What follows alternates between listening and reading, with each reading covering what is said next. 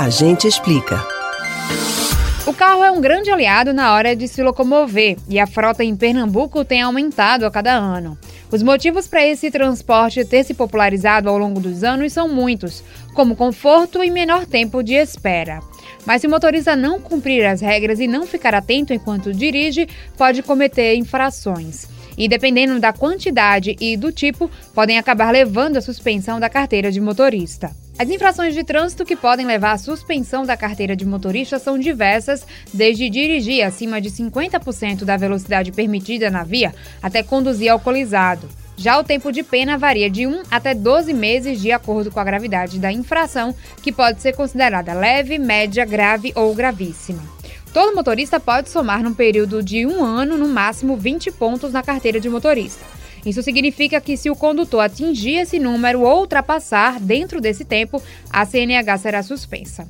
Vale lembrar que o número de pontos é somado de acordo com o tipo de infração cometida, já que elas possuem pesos diferentes. Uma infração leve, que seria usar buzina prolongada e sucessivamente entre 10 da noite e 6 da manhã, ou transitar pela faixa da direita, reservada a outro tipo de veículo, exceto para acesso a imóveis ou conversão à direita, pode render três pontos na carteira.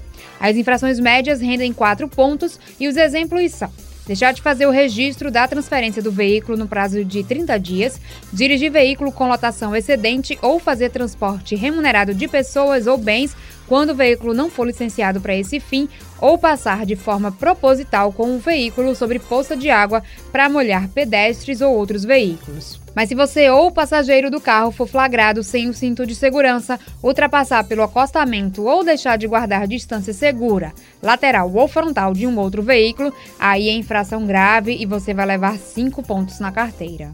Algumas infrações de trânsito suspendem automaticamente o direito de dirigir do motorista, ou seja, nesse caso, independem da soma de pontuação. São as infrações gravíssimas, como dirigir alcoolizado, forçar passagem entre veículos transitando em sentidos opostos, dirigir em velocidade superior em mais de 50% do limite permitido ou transportar na moto criança menor de 7 anos. A forma de comunicação do Detran para avisar sobre uma suspensão da CNH acontece normalmente por meio dos correios. Por isso é importante manter os dados cadastrais sempre atualizados.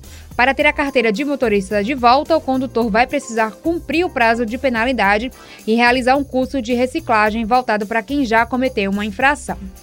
Se o condutor, depois de cumprir o tempo da primeira suspensão da carteira de motorista, acabar cometendo uma segunda infração no período inferior a 12 meses, ele será considerado um infrator reincidente e, por isso, o tempo da segunda punição poderá ser maior, variando de seis meses a dois anos. Você pode ouvir novamente o conteúdo do Agente Explica no site da Rádio Jornal ou nos principais agregadores de podcasts, Spotify, Google e Apple Podcasts. Camila Brandão para o Rádio Livre.